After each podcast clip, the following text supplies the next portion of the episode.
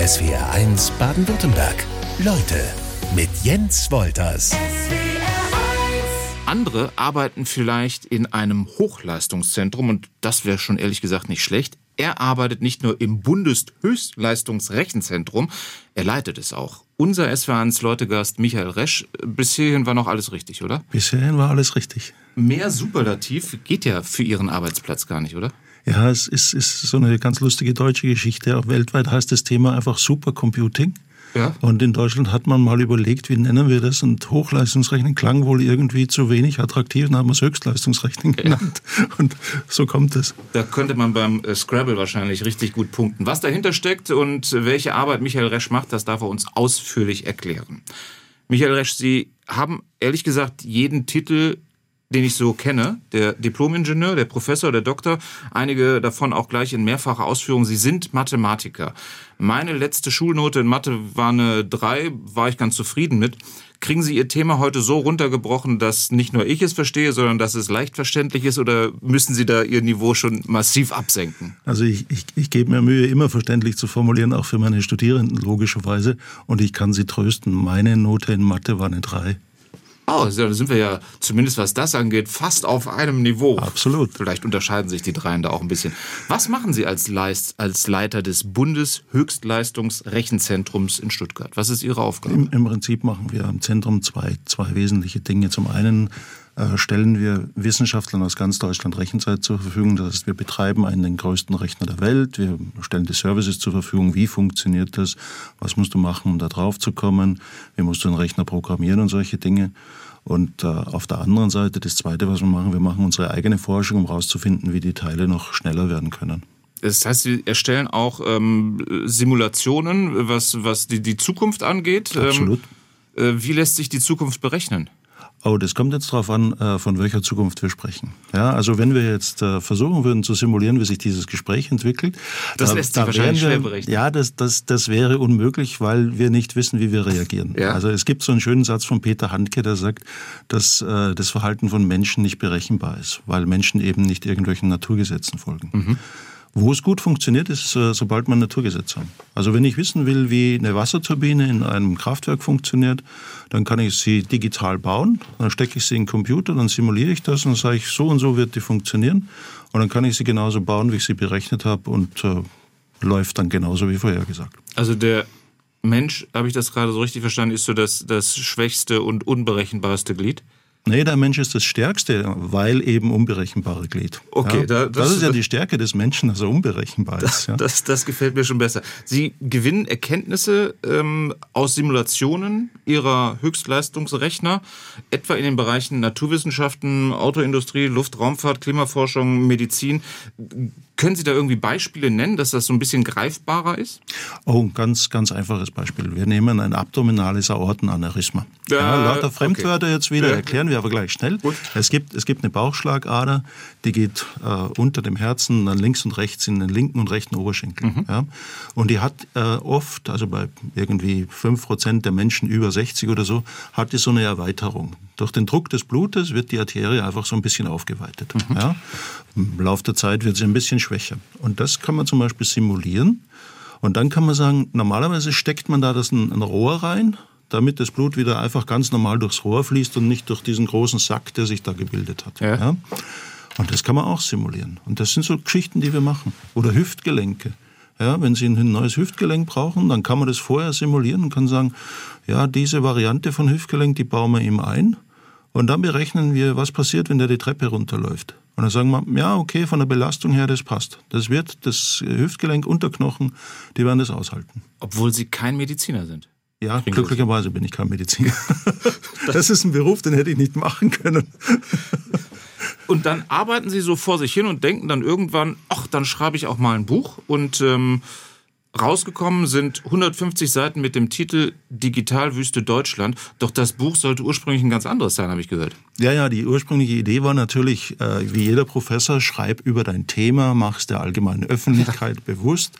Und wir hatten dann ein, ein sehr nettes Mittagessen mit einem Verlagsverantwortlichen und haben eigentlich eine Stunde, zwei Stunden äh, Dinge ausgetauscht, die uns im täglichen Leben begegnen, die mit Digitalisierung zu tun haben und die katastrophal sind. Und am Ende dieses Gesprächs haben wir gesagt, na, Simulation ist sicher was Wichtiges, aber eigentlich muss man ein Buch schreiben zum Thema, warum funktioniert Digitalisierung in Deutschland nicht. Und das andere Buch haben Sie erstmal beiseite gelegt, das kommt später? Das, ich weiß nicht, ob das jemals kommt. Äh, Bücher sind bei Professoren immer so etwas, das liegt immer da ja. Ja, als Idee und gibt es ein paar Dinge, die man schon gemacht hat. Äh, viele werden nicht veröffentlicht. Haben Sie so eine Digitalisierungsgeschichte, wo Sie sagen, daran kann man es ganz gut festmachen, die Ihnen im Alltag begegnet ist, um äh, so diesen Wüstenstatus täglich, deutlich zu machen? Täglich, Sie müssen nur die Zeitung aufschlagen. Ich habe vor zwei Wochen, ungefähr drei Wochen ungefähr eine Zeitung geguckt und habe gesehen, ähm, das, das Ordnungsamt in Stuttgart hat Probleme. Die Leute stehen in Schlangen auf die Straße hinaus. Ja. Warum? Es gibt so viele Anträge, es gibt zu wenig Personal, manche Leute sind krank, es gab irgendwelche Ausfälle auch wegen Corona. Und da dachte ich mir, digitalisiert doch das. Das Allermeiste, was die Leute beim Ordnungsamt machen, ist Standard. Digitalisiert das. Dann sitzen die Leute zu Hause, geben ihre Daten ein, klicken auf den Knopf. Die Mitarbeiter im Ordnungsamt sind viel entspannter, weil ihnen die Routinetätigkeiten abgenommen werden. Und die Leute, die wirklich was Spezielles brauchen, ja, die gehen hin und sind auch entspannter, weil viel weniger Leute da sind. Das ist, Sie sehen solche Beispiele permanent, jeden Tag. Es gibt aber hoffentlich nicht nur die negativen, sondern vielleicht auch ein paar äh, positiv erscheinende Beispiele. ich habe ja versucht, das Buch schon ein bisschen positiv ja. zu formulieren. Deswegen habe ich ein paar Beispiele gebracht. Also was, was wirklich faszinierend ist, ähm, wir, wir kennen die Automobilindustrie auf der ganzen Welt, weil wir als Zentrum viel mit Automobilindustrie zusammenarbeiten, auch in Projekten. Und die, die deutsche Automobilindustrie ist fantastisch, was die Digitalisierung angeht. Und zwar in allen Bereichen. Von der Entwicklung, wo man im Prinzip virtuelle Fahrzeuge schon entwickelt, über die Produktion, wo man mit neuesten digitalen Techniken arbeitet, bis zur Wartung am Schluss, wo man dann sagt, äh, kein Problem, habe ich alles digital im Griff. Aber alles hinter verschlossenen Hallentoren. Ja, natürlich. Logischerweise. Die Firmen gehen ja nicht hin und sagen, wir haben da jetzt eine neue Idee und da gehen wir jetzt raus und erzählen das jedem. Ist völlig klar, das behalten sie bei sich. Aber die sind weltweit richtig gut. Die sind weltweit führend.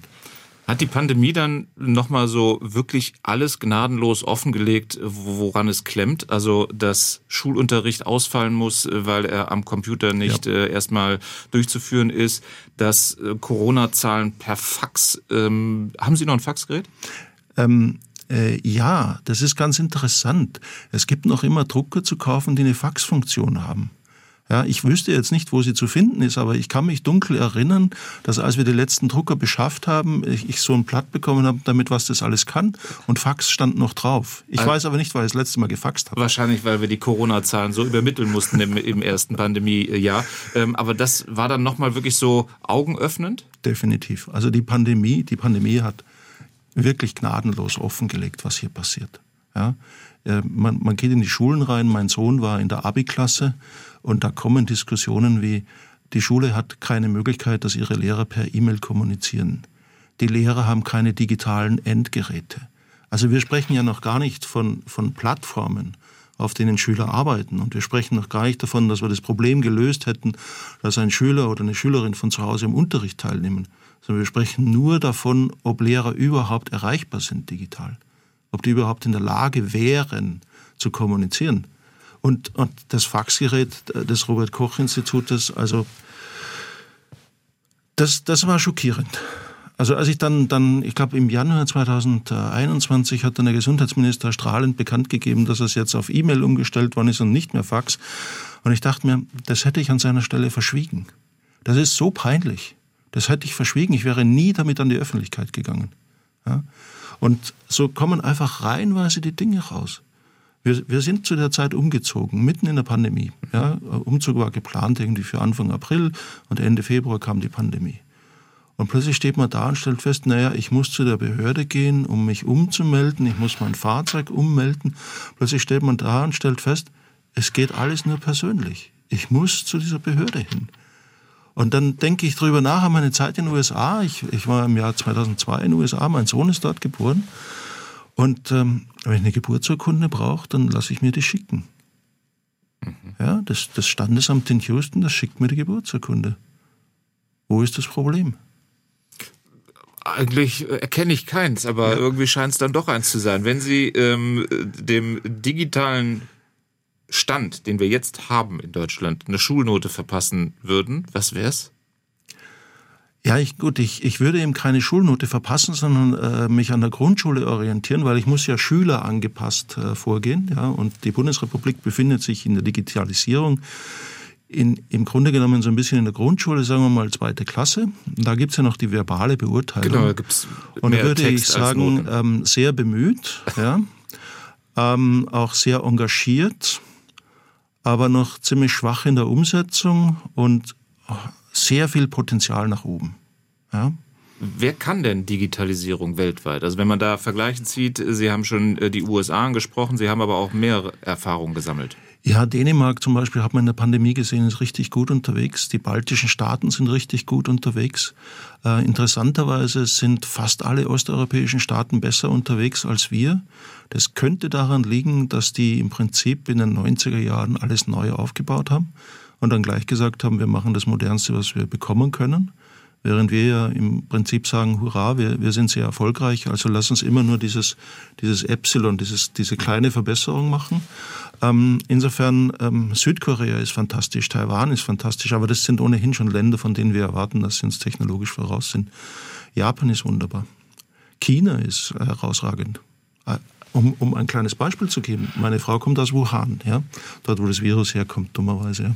Aber führt dazu, dass jetzt alle wissen, woher sie kommt. Ähm, wenn ich in Wuhan unterwegs bin, im öffentlichen Verkehr, dann äh, kriege ich von meinen Schwiegereltern so eine Karte. Ich steige in jeden Bus, in jede Bahn, in jede S-Bahn, was auch immer ein, halte die Karte dorthin und habe damit bezahlt. Wenn, wenn ich in Stuttgart unterwegs bin, muss ich mir noch immer ein Ticket kaufen.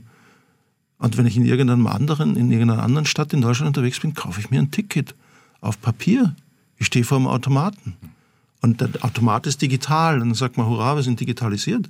Er steht trotzdem davor, da muss ich irgendwelche Münzen reinwerfen. Und der spuckt einen Zettel aus. Und er spuckt einen Zettel aus oder ich versuche mit Geldscheinen zu bezahlen. Das ist seit 20 Jahren in Japan überhaupt kein Problem. Äh, in Deutschland hat man das Gefühl, Geldscheine sind für Automaten viel zu schwierig. Ja. Und dann versuche ich es mit meiner EC-Karte, funktioniert auch nur in der Hälfte der Fälle. Also man, man trifft überall drauf. Man trifft permanent drauf und geht in andere Länder. Ich bin viel unterwegs und sagt, ach, so geht's auch. Und freue mich, dass es geht. Komme nach Hause und denke mir, ja gut, hier geht's halt nicht. Sie sagen auch, dass es halt äh, nicht etwa negative Ausreißer sind bei uns, also die Beispiele, die Sie aufführen, sondern dass es klare Symptome gibt. Ja, wir, wir, haben, wir haben zunächst mal, das, das war für mich erstaunlich, ist jetzt drei oder vier Jahre her, da hat mich die, die SBT mal gebeten, in eine Sitzung mit Ihnen zu gehen zum Thema digitale Bildung. Und hat mich gebeten, über digitale Bildung in Europa was zu sagen. Und dann geht man hin und, und schaut sich alle Studien an und was dazu so veröffentlicht worden ist. Und dann bin ich äh, auf eine Darstellung gestoßen, in der die Länder farblich gekennzeichnet waren, mhm. wie viel digitale Bildung sie haben. Und es war so von, von hellem Gelb bis zu irgendeinem Grün, ja, und Orange und was auch immer. Das waren die guten Farben? Ja. Mhm. Und in der Mitte von Europa war ein schwarzes Loch. Das war Deutschland. Und die Aussage war, in Deutschland gibt es das praktisch nicht. Und in allen anderen europäischen Ländern gab es mittelmäßig, gut, sehr gut. Und in Deutschland hat man einfach, es war für mich, ich schaue drauf und denke mir, ja, so ist es. Meine Kinder sind ins Gymnasium gegangen und die digitale Bildung war vernachlässigbar. Und das ist eins unserer zentralen Probleme. Und für mich das Ärgerliche ist, und es tut mir leid, dass ich mich jetzt ein bisschen ähm, äh, deutlicher äußern muss. Sehr gerne. In den 80er und 90er Jahren hat man gesagt, Digitalisierung ist für uns ein Problem, weil wir die Lehrer noch nicht haben, die Ausbildung machen können. Wir schreiben das Jahr 2022. Wir haben noch immer nicht die Lehrer, die die Ausbildung machen könnten. Wir haben viel zu wenig Informatiklehrer, wir brauchen aber auch nicht so viel, weil wir keinen Informatikunterricht haben. Der Informatikunterricht äh, in den meisten Bundesländern ist so gut, einmal in acht Jahren Gymnasium muss man das halt ein Jahr machen. In einem Jahr macht man dann so ein bisschen, du kannst einen Rechner starten und du kannst irgendwie mal ein Programm öffnen. Ist einfach lächerlich im Vergleich zu dem, was passiert. Die Konsequenz ist, dass unsere Studierenden an der Universität keine Ausbildung haben in Informatik. Das heißt, wir fangen bei Null an. Ich habe eine Vorlesung Grundlagen der Informatik. Ich frage die Studierenden, wer von ihnen hat im Unterricht schon was gelernt über Programmierung. Vor 20 Jahren hat ungefähr ein Drittel der Studierenden die Hand gehoben. Heute heben 10 bis 20 Prozent der Studierenden die Hand. Es ist sogar weniger geworden. So, diese Leute sollen wir jetzt ausbilden. Die sollen dann in die Firmen gehen und dort mit digitalen Themen, mit digitalen Produkten umgehen und diese auch weiterentwickeln. Wir haben die Leute nicht. Und wir sehen es immer nur, das wird immer schön veröffentlicht, wenn man sagt, ja, in Deutschland fehlen so und so viele digitale Fachkräfte. Die wird man auch nicht irgendwie auf der End of the Line an der Universität ausbilden können, weil die kommen in Anführungszeichen als digitale Idioten zu uns. Was soll man mit denen noch machen? Wir können sie ungefähr so schlau machen wie einen anderen Europäer, der mit 14, 15 vier bis fünf Jahre Informatikunterricht hinter sich hat. Und das bringt uns um. Das bringt uns um. Deswegen gehen die großen Firmen auch tatsächlich noch immer konsequent nach Indien und China. Weil man da Welten voraus ist. Weil, weil man dort einfach tausende Leute kriegt, die programmieren können, die mit digitalen Systemen umgehen können. Jetzt sind Sie gebürtiger Österreicher. Ja. Macht es Ihre Heimat besser?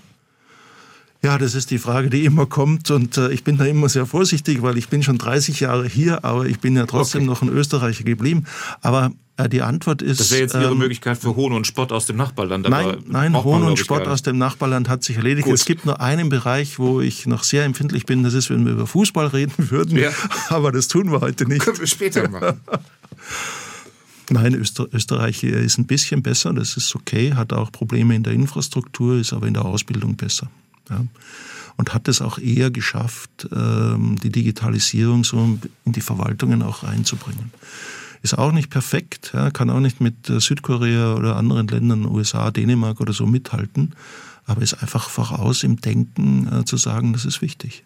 Sie haben ja eben schon die, die Autoindustrie genannt, ähm, wo die Digitalisierung auch in Deutschland gut funktioniert. Ähm, es gibt also Bereiche in Deutschland, die, ja. wie Sie sagen, wegweisend sind. Ähm, warum lässt sich das dann eben nicht transportieren? Sind wir in der Theorie vielleicht, wenn es darum geht, wie man Digitalisierung angeht, top, aber in der Umsetzung sind wir dann flop, was äh, die, die weiten Bereiche der Gesellschaft angeht?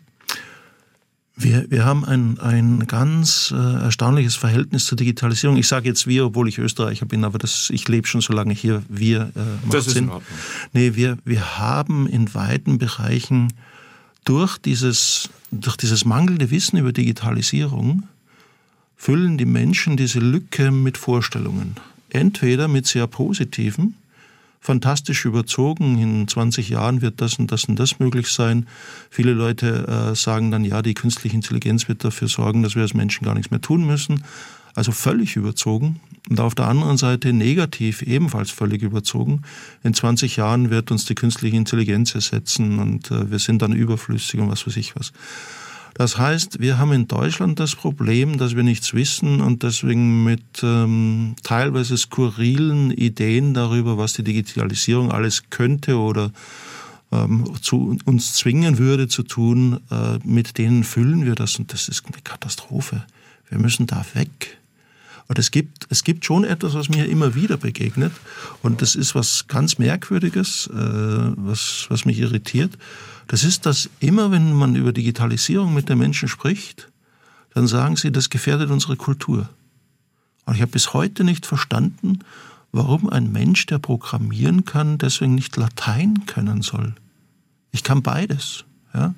Es macht Spaß, hin und wieder Freunde zu treffen, mit denen dann tatsächlich auch wieder einen lateinischen Text zu übersetzen. Es spricht absolut nichts dagegen, beides zu machen. Man kann auch Goethe weiterhin lesen. Das finde ich gut. Also lateinische Texte würde ich jetzt ungern, also dafür hängt mir die Lateinzeit so ein wenig, ein wenig nach, ungern noch in meiner Freizeit übersetzen. Aber Sie, Sie haben da vollkommen recht. Also Sie haben ja China eben schon genannt. China ja. hat ja durchaus eine ähm, lang aufzuweisende Kultur und man schafft es trotzdem mit der Digitalisierung. Also äh, ist Natürlich. das kein Widerspruch. Nein, es ist vor allem auch das ganz interessant. Japan hat eine 2000 Jahre alte, 2500 Jahre alte Kultur. Südkorea hat übrigens auch eine sehr alte Kultur. Ja? In diesen Ländern betrachtet man das aber nicht als Kulturfrage, sondern man sieht es als eine Technik, man ist sich durchaus der Folgen der Technik bewusst, also sozialwissenschaftlich im Sinne von, wie verändert das unser Zusammenleben, was ändert sich, ist, ist alles klar. Man sieht es aber an keiner Stelle, in keinem dieser Länder sieht man es als Widerspruch zur Kultur. In Deutschland wird es immer wieder so transportiert. Ja? Dann ist es aber ja nicht nur mangelnde Ausbildung, sondern dann ist es ähm, eine Einstellungssache. Ja, ist eine Einstellungssache, definitiv. Und die fehlt uns? Die, die fehlt uns definitiv und ich befürchte, äh, es liegt daran, dass wir als Land zu erfolgreich sind. Ich habe mal ein schönes Buch gelesen aus dem Jahr 1895. Der Titel heißt Made in Germany. Mhm. Geschrieben von einem Engländer, der sich damit beschäftigt hat, dass äh, Deutschland einen industriellen Aufstieg vor sich hat und England in vielen Bereichen nicht mehr mithalten kann. Und es kamen exakt die gleichen Argumente. Mhm. Es kamen exakt die gleichen Argumente. Das passt nicht zur englischen Kultur. Ja, es ging damals darum, deutsche Firmen konnten individualisierte Produkte schon machen. Deutsche Firmen haben sich am Bedarf der Kunden orientiert. Dann haben gesagt, nein, das passt nicht zu unserer englischen Kultur, das kann man ja so nicht machen. Gut, die Deutschen, die machen das halt so. Dann kam immer der Vorwurf des Kopierens, auch das sehen wir. Dass man sagt, Chinesen, Japaner, Südkoreaner, ja. die kopieren ja eh nur alles und machen es dann besser. Ja? Und ich befürchte, wir sind in einer Situation wie Großbritannien Ende des 19. Jahrhunderts. Wir sind die Größten, wir sind die Besten, uns kann keiner. Und wenn es jemand anderer macht, dann kann es ja nicht wichtig sein. Das ist eine gepflegte Arroganz. Ja, so würde man das, glaube ich, bezeichnen. Es hängen aber ja auch Ängste ähm, äh, an der Digitalisierung. Ähm, können Sie die alle nehmen? Also wenn Nein, nein. Das ist wie wenn ich Ihnen ein Messer in die Hand drücke und Sie sind ein dreijähriges Kind, dann werde ich sagen, um Gottes Willen, das mache ich lieber nicht, ja, sonst schneidet sich das Kind. Und in der Digitalisierung gibt es natürlich Risiken. Und es gibt ganz klare Risiken und massive Risiken, mit denen wir aber auch nicht umgehen, weil wir uns nicht mit Digitalisierung beschäftigen. Also wir fürchten uns davor, aber wir tun nichts dagegen. Wir fürchten uns so sehr, dass wir das gar nicht erst angehen. Ja, natürlich. Ja, wir, wir haben das Thema Daten. Und es geht um die Frage, wie gehen wir eigentlich mit unseren Daten um? Und es ist für mich erstaunlich, immer wieder zu hören, dass man ja eigentlich nichts machen kann. Ja? Jetzt zitiere ich mal die Leute-Sendung hier. Ich habe gestern, glaube ich, im Radio die Leute-Sendung gehört, die höre ich immer, wenn ich im Auto Gut. unterwegs bin. Ist, ist super. Und zum ersten Mal habe ich einen Journalisten gehört, der gesagt hat, was tatsächlich seit 20 Jahren einfach Sache ist was die großen Unternehmen machen im Umgang mit unseren Daten und was wir mit dem Internet alles Mögliche anrichten und nicht darauf reagieren, ist eigentlich völlig unakzeptabel. Und der deutsche Rechtsstaat hätte alle Mittel in der Hand, um dagegen vorzugehen. Er tut es aber nicht aus Ahnungslosigkeit. Und das Schöne, was gestern noch in dem Gespräch war, der Journalist hat erzählt, dass jetzt die Staatsanwaltschaften beginnen, sich tatsächlich damit zu beschäftigen. Also wir werden an der Stelle besser. Aber wir haben tatsächlich, weil wir uns nicht darum gekümmert haben, die Situation, dass Deutschland eines der Länder ist, in dem die Bevölkerung äh, ihre Daten beliebig jedem in die Hand drückt, der sie gern haben möchte. Mhm. Ja? Und das birgt natürlich Risiken. Das ist absolut klar. Ja? Wir, wir erzeugen selbst von uns eine gläserne Kopie im Internet. Und wir tun das, weil wir es erstens nicht verstehen und wir tun das zweitens, weil der Rechtsstaat nicht eingreift und sagt, Moment, das geht doch gar nicht. Kleines Beispiel. Bitte. Es gibt diese netten äh, kleinen Geräte, äh, denen man zurufen kann, mach mal das für mich. Ja. Die stellt man sich ins Wohnzimmer. Das ist ein Abhörgerät. Es ist technisch gar nicht möglich, dass dieses Gerät erst dann zuhört, wenn wir sprechen, sondern es muss ja immer zuhören, um herauszufinden, ob wir sprechen.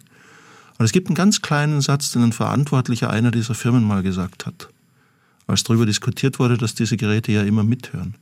Er hat dann gesagt, ja, Sie hätten jetzt Ihre Mitarbeiterinnen und Mitarbeiter angewiesen, bei intimen Gesprächen wegzuhören. Muss man aber ja auch erstmal wissen, wann das intime Gespräch anfängt. Das heißt, es war klar durch seine Aussage, dass es Menschen gibt, die zuhören mhm. und die alles hören. Und es war klar, dass er sagen wollte, ja gut, wenn es intim wird, hören wir nicht mehr zu, weil ich habe die Anweisung gegeben. Das sagt gar nichts. Wir, wir haben dort, wo wir solche Geräte einsetzen, eine Abhöreinrichtung in unseren Wohnungen, die alles mithört alles, wenn Sie mit Ihren Kindern reden, wenn Sie, ich weiß nicht, ob Sie welche haben, wenn Sie mit ja. Ihren Kindern reden und sagen, das geht so nicht, oder wenn Sie mit Ihrer Frau reden oder mit wem auch immer, ja, und reden über private Dinge und haben so ein Gerät, dann hört dieses Gerät mit. Und Sie können nicht verhindern, dass diese Daten entweder gespeichert werden oder von jemandem mitgehört werden, von dem Sie eigentlich nicht wollen, dass er mithört. Aber diese Geräte verkaufen sich ja in Deutschland. Also der ja, wunderbar, natürlich. Verkauft wird auch mit dem Argument, es gibt also schöne Werbespots, wo blinde Menschen dann in ihrem Leben unterstützt werden. Ich nenne trotzdem keine Produkte jetzt hier. Aber die, die Werbung verkauft uns natürlich den Vorteil. Ja, es ist natürlich praktisch, wenn ich jetzt sagen kann, ähm, setz bitte das und das auf meine Einkaufsliste und wenn ich einkaufen gehe, schaue ich auf mein Handy und sage, das muss ich einkaufen. Ist total praktisch, ist okay, ja. Nur dahinter stecken Risiken. Und derer muss ich mir bewusst sein. Wenn jemand sagt, okay, mir ist es egal, mein gesamtes Leben, auch das, was im Schlafzimmer passiert, kann mitgehört werden, dann soll er das tun. Aber wer das nicht möchte, der sollte das nicht tun. Und den meisten Menschen ist das nicht bewusst.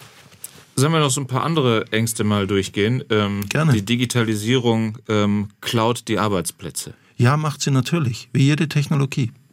Ähm, was, sie, was sie produzieren kann, wenn man das richtig macht, ist, Arbeitsplätze, in denen die unangenehmen, weil äh, sich ständig wiederholenden Arbeiten von Maschinen gemacht werden oder vom Computer gemacht werden und die angenehmeren Arbeiten, wo ich mich mit einem Fall beschäftige und sage, ach, hier ist was Besonderes, ja, die werden von Menschen gemacht. Wenn ich so einsetze, reduziere ich Arbeitsplätze zwar, aber ich reduziere die Dinge, die langweilig sind, die die Leute ohnehin nicht gerne machen. Und dann kann ich hingehen und kann äh, mit den gleichen Menschen was anderes machen. Jetzt gibt es immer so Menschen, die sagen, ja, ähm, am Fließband gehen Arbeitsplätze verloren und dann habe ich aber einen IT-Techniker. Das muss gar nicht der Fall sein. Wenn ich in die Verwaltung reingehe, dann gehe ich hin und sage, äh, ganz normale Standardbescheinigungen ausstellen, das kann man digital machen, muss man entsprechend absichern, ist klar. Und die Personen, die bisher Standardbescheinigungen ausgestellt haben, die haben meistens eine Verwaltungsausbildung hinter sich. Die wissen viele Dinge. Aber zum Ausstellen einer, zum Beispiel einer, äh, wie heißt es, Meldebestätigung, mhm. ja, müssen sie gar nichts tun. Müssen nur auf den Knopf drücken und es wird ausgestellt, ja, wird ausgedruckt und, und, und da schreiben sie noch. Ja. Das kann man digital machen. Und in der Zeit können die hingehen und sagen, ich habe hier einen Fall, ich, ich weiß nicht was. Ähm, gehen wir hin und sagen, ich als Österreicher habe damals eine Aufenthaltserlaubnis gebraucht komme mit meinem Arbeitsvertrag und allem hin und dann sagt man, okay, dann nehme ich mir jetzt Zeit, ach so ist das, so ist das, so ist das, ich stelle dem die Rückfragen und so weiter. Ja. Okay. Das heißt, Arbeitsplätze gehen verloren. Manchmal werden sie durch höherwertige, sehr technische, sehr digitale äh, Dinge ersetzt. Das heißt, es sind nicht die gleichen Gruppen, weil man eben eine bessere Ausbildung braucht. Aber sehr oft fallen die Arbeitsplätze weg und die Leute werden freigemacht, um was anderes zu machen, was ohnehin notwendig ist. Ja? Das darf man nie übersehen. Es bleiben immer Dinge liegen in Firmen und in Verwaltungen und auch beim SWR.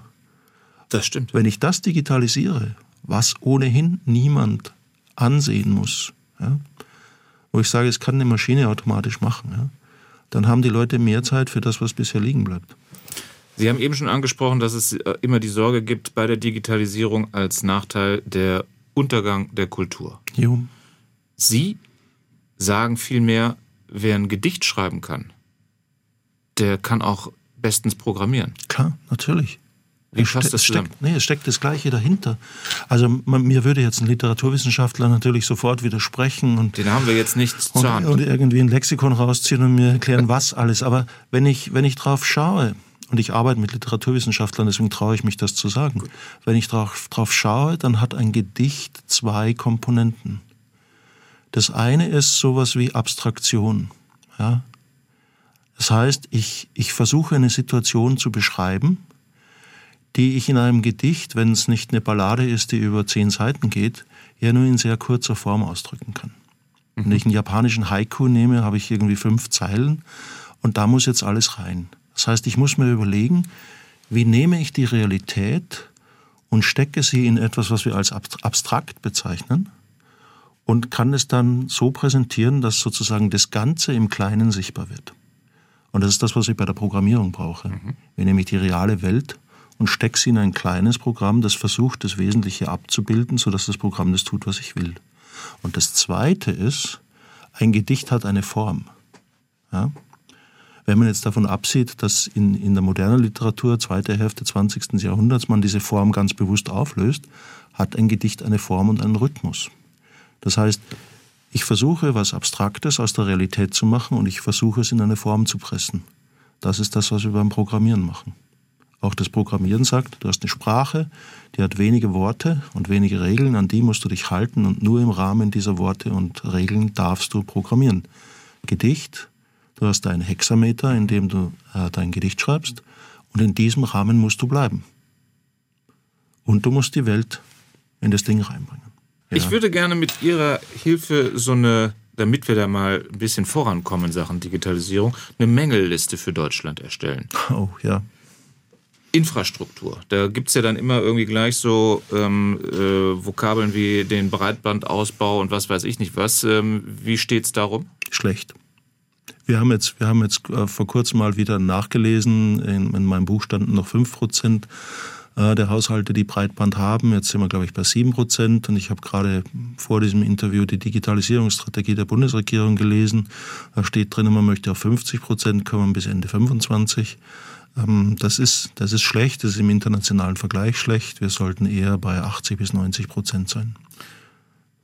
Den Informatikunterricht in den Schulen haben Sie schon angesprochen, ja. ähm, auch an den Universitäten, ähm, dass es da immer weniger Grundwissen gibt, bevor dann die Studierenden äh, zu Ihnen in die Uni kommen. Ähm, das verstehe ich auf der einen Seite nicht, weil ja viele, also wenn ich mit der Bahn fahre, ganz viele, also wir haben ja ein digitales Endgerät meistens ja. am, am Mann, aber ja. das heißt immer noch nicht, dass wir die Tür geöffnet haben zur Digitalisierung. Ja, wir haben, wir haben eine ganz interessante Situation. Ich hatte viele Gespräche mit Informatiklehrern und habe mich deswegen dann ein bisschen damit beschäftigt. Und es gibt eine Einstellung in der deutschen Politik, ähm, die, die muss man auch mal ansprechen, die sagt, unsere Kinder können doch mit ihren Handys ohnehin besser umgehen als die Lehrer. Deswegen müssen die ja nichts mehr lernen. Okay. Das, ist nur, das ist nur fatal. Das ist sehr fatal, weil wir dann nicht mehr wissen, wie bauen wir diese Geräte, wie äh, programmieren wir diese Geräte, wie bauen wir digitale Gesamtsysteme auf weil wir sagen, wir wissen ja, wie, wie wir es benutzen. Das ist ein bisschen so, als hätte man vor 100 Jahren gesagt, ähm, unsere Kinder wissen ganz gut, wie man eine Maschine bedienen kann. Man hat ja kleine Kinder auch eingesetzt, mhm. ja, vor 120 Jahren, um, um solche Maschinen zu betreiben, wenn sie irgendwelche kleinen Handgriffe machen mussten. Also brauchen wir keine Ingenieure mehr auszubilden. Mit, mit dieser Einstellung gäbe es keinen deutschen Maschinenbau. Weil wir nie die Leute ausgebildet hätten, sondern wir hätten gesagt, wir kaufen sie in Großbritannien ein und hier weiß doch eh jeder, wie man die bedient. Hier muss man äh, Kohle reinschütten und da muss man noch das machen und da muss man regelmäßig diesen Handgriff da machen, damit der Überdruck irgendwie weggeht oder so. Und die, mit dieser Einstellung kommen wir nicht weiter. Das ist auch die falsche Einstellung, weil sie hat den Blick auf das Endgerät im Sinne von, was liefert mir das und nicht den Blick auf, woher kommt denn das? Das heißt, wir verblöden uns selber, indem wir sagen, wir wollen doch gar nicht mehr wissen, wie es funktioniert, wir wollen es nur noch benutzen. Und um diese digitalen Bildungslücken zu schließen, müssten wir dann in der Grundschule schon anfangen. Wir haben uns mit Pädagogen und Didaktikern unterhalten. Und wir, wir können in der Grundschule mit bestimmten Dingen anfangen, aber sicher nicht äh, schon mit Programmierung, weil es eine gewisse Vorstellungsfähigkeit voraussetzt, eine gewisse Abstraktionsfähigkeit, die hat man als Kind irgendwie zwischen 10 und 12 beginnt man in diesen abstrakten Dingen ganz gut denken zu können. Mhm. Aber wir sollten tatsächlich in der Grundschule beginnen, die Kinder vertraut damit zu machen, was das eigentlich ist. Schon allein deswegen, weil Grundschulkinder meistens äh, ein Smartphone schon mitbekommen von ihren Eltern und dann sollten sie tatsächlich lernen, wie sie damit umgehen können, was dahinter steckt auch. Das funktioniert auch relativ gut. Also man kann das mit einfachen Worten erklären, was eigentlich passiert. Und man muss dann in den weiterführenden Schulen, egal ob das jetzt Hauptreal oder Gymnasium ist, da muss man hingehen und tatsächlich sagen, ja, so irgendwann in der fünften, sechsten Klasse beginnt ein Unterricht, der sich auch mit Programmierung beschäftigt, wo man dann tatsächlich lernt, das System zu steuern und äh, bewusst und gezielt zu steuern, sprich zu programmieren. Und das muss man durchziehen bis zum Abschluss. Wie steht es in Sachen Digitalwüste oder der Kampf gegen die Digitalwüste Deutschland ähm, äh, in Sachen Geld und Kompetenz? Geld ist genügend da. Kompetenz ist An viel den schwieriger. Stellen auch? Ja, das, das ist für mich als Österreich, jetzt darf ich mal die österreichische Karte sozusagen ziehen, ist das, ist das ganz interessant zu sehen, dass, dass die, die Länder gerade im äh, Bildungsbereich eine Autonomie haben und der Bund versucht äh, sozusagen deutschlandweite Standards zu erreichen. Und wir kommen dann in die Situation, äh, dass zu viel Geld da ist und zu wenig Geld da ist. Zu viel Geld im Sinn, dass die Bundesregierung ähm, Projekte auflegt und sagt, wir stellen, ich glaube das letzte Mal 5 Milliarden Euro zur Verfügung für Endgeräte, wenn die Schulen äh, Konzepte haben, wie man, wie man die Endgeräte dann tatsächlich nutzt. Und von diesen Geldern wird dann relativ wenig abgerufen weil eben dort, wo die Gelder eingesetzt werden sollen, die Fähigkeiten nicht da sind und auch die Infrastruktur nicht da ist. Ein Endgerät ist ja ganz interessant, aber wenn ich dann noch eine Plattform brauche mhm. und die Plattform fehlt, dann kann ich zum Bund nur sagen, dann gib mir das Endgerät. Wir haben uns überlegt, dass wir alle das Endgerät nutzen, aber wir haben keine Plattform, keine Umgebung, in der ich arbeiten kann, wo wir unsere Daten ablegen, was auch immer. Dann helfen mir diese Milliarden nicht. Ja? Das heißt, auf der einen Seite scheinen Gelder zu fehlen, um tatsächlich Schulen zu ähm, ermöglichen, dass sie sich digitalisieren. Auf der anderen Seite fehlen vielleicht Gelder für Weiterbildung von Lehrern, die auch nicht ganz schlecht wären. Und auf der anderen Seite hat man, weil Problem erkannt hat, relativ viel Geld in die Hand genommen und gesagt, wir wollen jetzt hier was erreichen. Und diese, diese Bund-Länder-Diskussion macht die Sache gerade im Bildungsbereich sehr, sehr schwierig. Ja.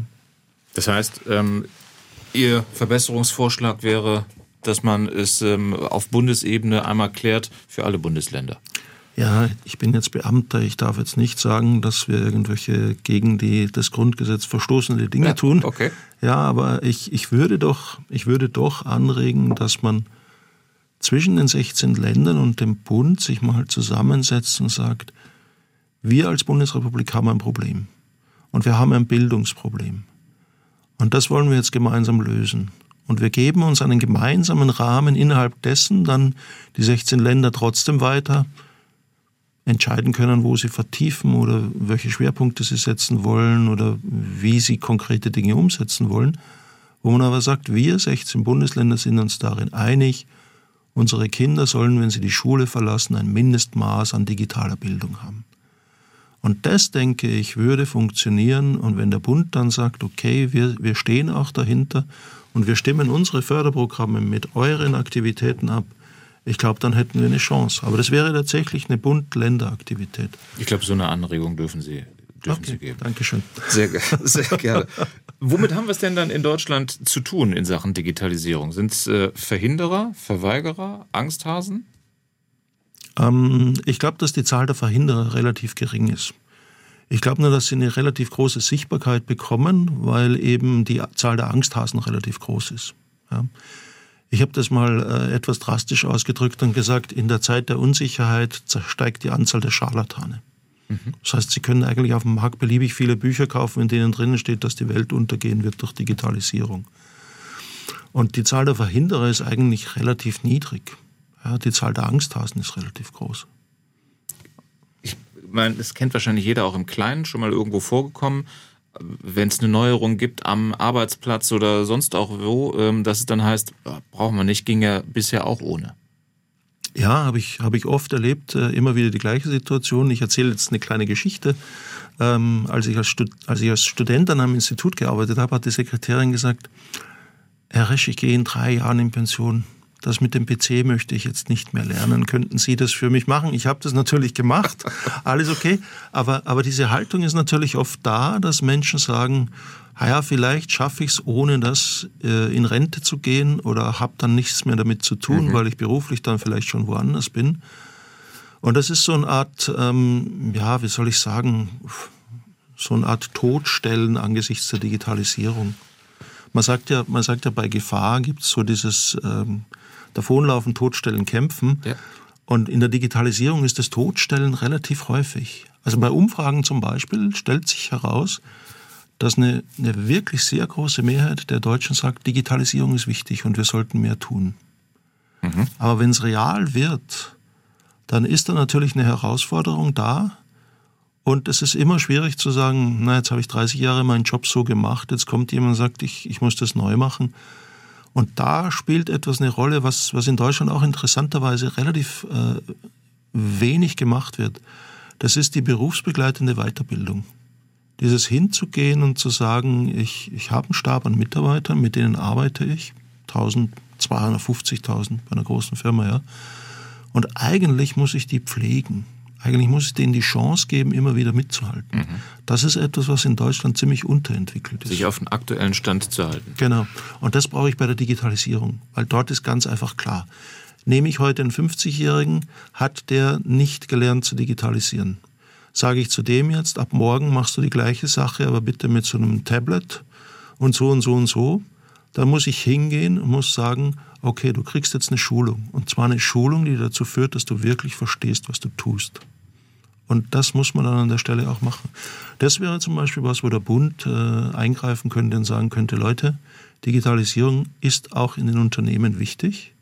Und wir wissen, dass wir mit Arbeitnehmerinnen und Arbeitnehmern, die das nicht in ihrer Ausbildung gemacht haben, also vorwiegend dann Menschen, die jetzt, was weiß ich, über 40, über 50 oder so sind. Und deswegen unterstützen wir das, wenn ihr als Firmen das macht. Sie haben ja durchaus eine ähm, recht deutliche Wortwahl, auch hier in dem Gespräch, auch in dem Buch äh, Digitalwüste Deutschland. Sie schreiben zum Beispiel, mangelnde Bildung führt zu mangelndem Verständnis und damit zu Ängsten und Vorbehalten. Das ja. heißt das, wir sind vielleicht auch zu doof für Digitalisierung? Ja, das kommt jetzt darauf an, wie Sie doof definieren. Ja? Also wir sind nicht doof in dem Sinn, dass wir es nicht lernen könnten, sondern wir sind doof, weil wir es nicht gelernt haben. Mhm. Und in dem Sinn sind wir doof. Wir haben es nicht gelernt, also sind wir dumm. Wir, wir sind wie ein Kind, das in der Schule nicht lesen gelernt hat. Ich sage das meinen Studierenden übrigens immer. Niemand von ihnen geht in ein Bewerbungsgespräch und sagt, ich kann nicht lesen. Niemand geht hin und sagt, ich kann nicht schreiben. Niemand geht hin und sagt, ich kann nicht rechnen. Und Stand heute darf auch niemand hingehen und sagen, ich kann nicht mit dem Computer umgehen, ich kann nicht programmieren. Das sind vier Dinge, die man können muss. Und wenn man die nicht kann, ist man doof. Das ist deutlich. Das heißt also, wir brauchen einen kompletten oder einen grundsätzlichen Mentalitätswechsel. Ja, wir müssen das akzeptieren, dass wir eine Technologie haben, die uns unheimlich viel helfen kann. Und wir müssen diese Technologie meistern, bevor wir tatsächlich in eine Situation geraten, wo wir sie nicht mehr kontrollieren. Es ist schlicht und ergreifend so. Sind Sie da eigentlich als Mathematiker auch ähm, dann schon relativ, also ich meine, Sie haben ja durchaus deutlich gemacht, mit wem Sie sich auch austauschen, relativ schnell im, in einem philosophischen Bereich? Ja, wir haben eine eigene Arbeitsgruppe an meinem Zentrum da gegründet, weil ich gesagt habe, wir müssen uns im Prinzip aus geisteswissenschaftlicher Sicht ganz allgemein mit den Themen auseinandersetzen, weil wir natürlich zu Veränderungen führen. Digitalisierung führt zu massiven Veränderungen in allen Bereichen. Ich sage immer, es ist, es ist so wie äh, die Veränderung durch Gutenberg. Vor Gutenberg gibt es zwar das geschriebene Wort, aber nur für eine sehr kleine Anzahl von Menschen und extrem langsam in der Reproduktion. Das heißt, hat jemand was geschrieben, dann gab es zunächst mal einen weiteren, der es gelesen hat. Mhm. Und dann vielleicht nochmal einen. Und dann hat es jemand abgeschrieben und hat ein Jahr gebraucht, um so ein Buch abzuschreiben, auf irgendwelche Lederhäute oder so, ja. Und dann haben es mehr gelesen. Ja. Mit Gutenberg passiert was Interessantes. Es wird plötzlich ja, nicht ganz plötzlich, aber 50 Jahre sind relativ plötzlich in der Menschheitsgeschichte. Es wird plötzlich alles verschriftlicht. Und plötzlich bekommen die Verschriftlichungen ein extrem hohes Gewicht. Weil man jetzt sagt, es ist verschriftlicht, also ist es wichtig und es ist für alle wichtig, weil ja prinzipiell kann ich es reproduzieren. Und äh, man erzählt, dass Martin Luther äh, recht erfolgreich war, auch damit, dass er so kleine äh, Pamphlete veröffentlicht hat, äh, Flugschriften, wo er dann sagen konnte, 10.000 Stück und, und das Volk, auch wenn natürlich das Volk nicht lesen konnte, aber eine größere Anzahl es lesen konnte. Und das andere, was passiert, finde ich sehr interessant, ist, wir gehen von einer mündlichen Kultur in eine schriftliche Kultur über. Ja? Das heißt, wir schreiben Dinge auf und wissen, andere Leute können es lesen. Und mit der Digitalisierung gehen wir jetzt nochmal einen Schritt in eine völlig neue Kultur. Wir gehen von einer Kultur, in der ich schreibe und jemand sich das Buch kauft und dann zu Hause liest, in eine Kultur, in der ich schreibe und fast zeitgleich mit meinem Schreiben theoretisch acht Milliarden Menschen mitlesen. Das ist dieses Phänomen, äh, das immer so ein bisschen in den Medien auftaucht, dass Menschen in irgendwelchen digitalen Foren ihre emotionalen Probleme gerade zum Besten geben und sagen, dieser Politiker, ganz furchtbar. Und dann kommen diese Dinge wie gehört aufgehängt und Drecksfotze. Ich entschuldige mich gleich für das Wort, aber es hat die, die, äh, entsprechend beschimpfte Frau hat es öffentlich gemacht, ja. Und das konnte man vor 50 Jahren aufschreiben, weil man wusste, es hat niemand gelesen. Mhm. Wenn Sie vor 50 Jahren ein Buch geschrieben haben, wo drinnen stand, hängt alle Politiker auf, dann hätte vielleicht, äh, ich weiß nicht, tausend Leute das gelesen aus dem Umfeld von Verrückten. Heute schreiben Sie das und es kann jeder sofort lesen. Das heißt, alles, was Sie tun, ist nicht nur öffentlich, weil unter öffentlich stellen wir uns vor, wir stehen am Stuttgarter Schlossplatz, sprechen in ein Mikrofon und die Umstehenden hören es. Ja. Es ist viel schlimmer.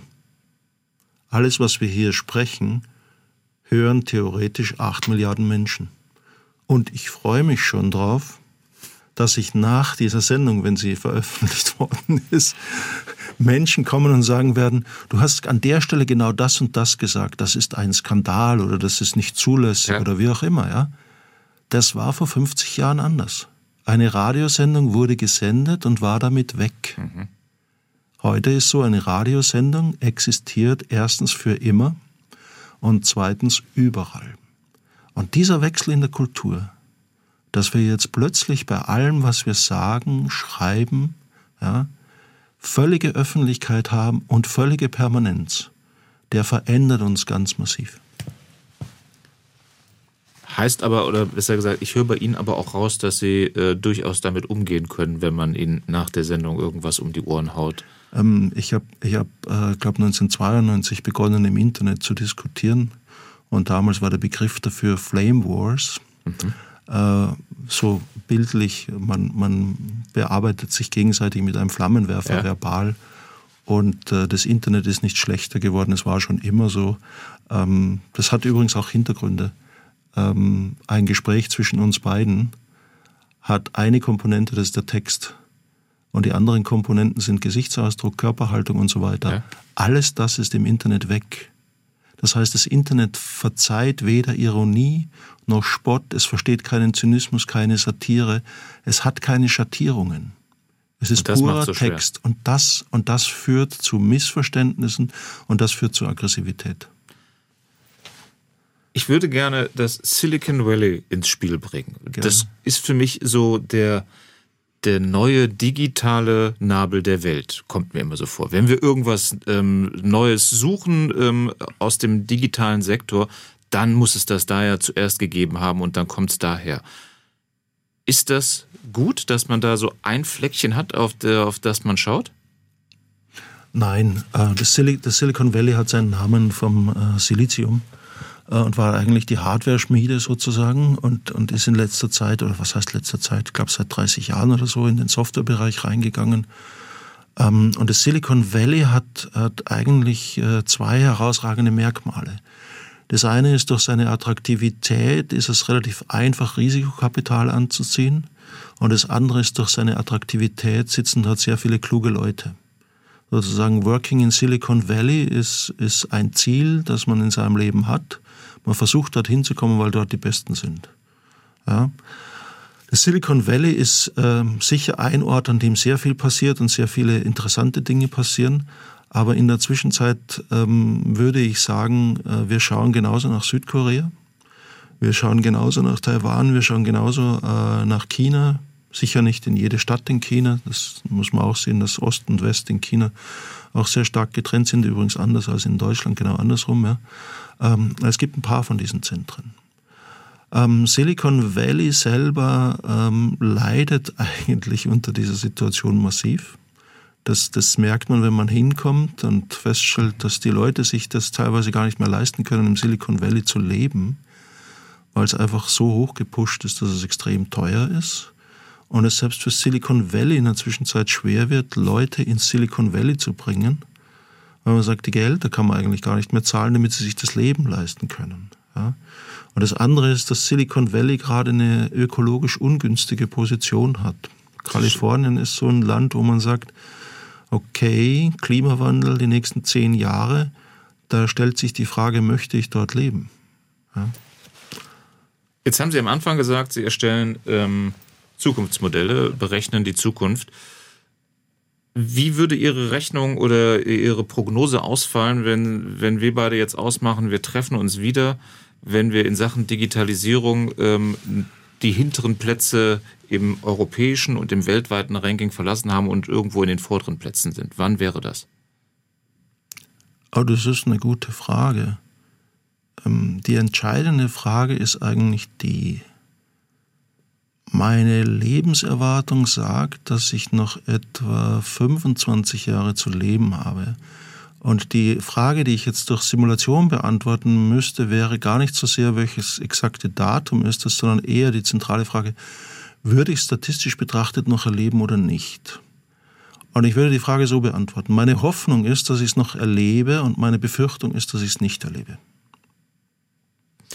Gut, dann habe ich abschließend noch eine Frage, weil wir zum Schluss über Fußball sprechen wollten. Ja, genau. Ist die Digitalisierung in Deutschland so wie der Fußball in Österreich? Das ist ganz gemein ja, gefragt. Nee, nee, die Frage ist super. Es ist tatsächlich so. Der österreichische Fußball hat mit RB Salzburg einen Verein, der den modernen Profifußball tatsächlich beherrscht. Aber im Rest des Landes herrscht noch ein sehr starkes amateurhaftes Verhalten. Und in dem Sinn würde ich sagen, man kann das mit der deutschen Digitalisierung vergleichen, weil es auch hier Leuchttürme gibt, aber der Rest des Landes relativ amateurhaft unterwegs ist. Michael Resch, vielen Dank fürs Kommen. Ich bedanke mich. SWR 1 Baden-Württemberg. Leute, wir nehmen uns die Zeit.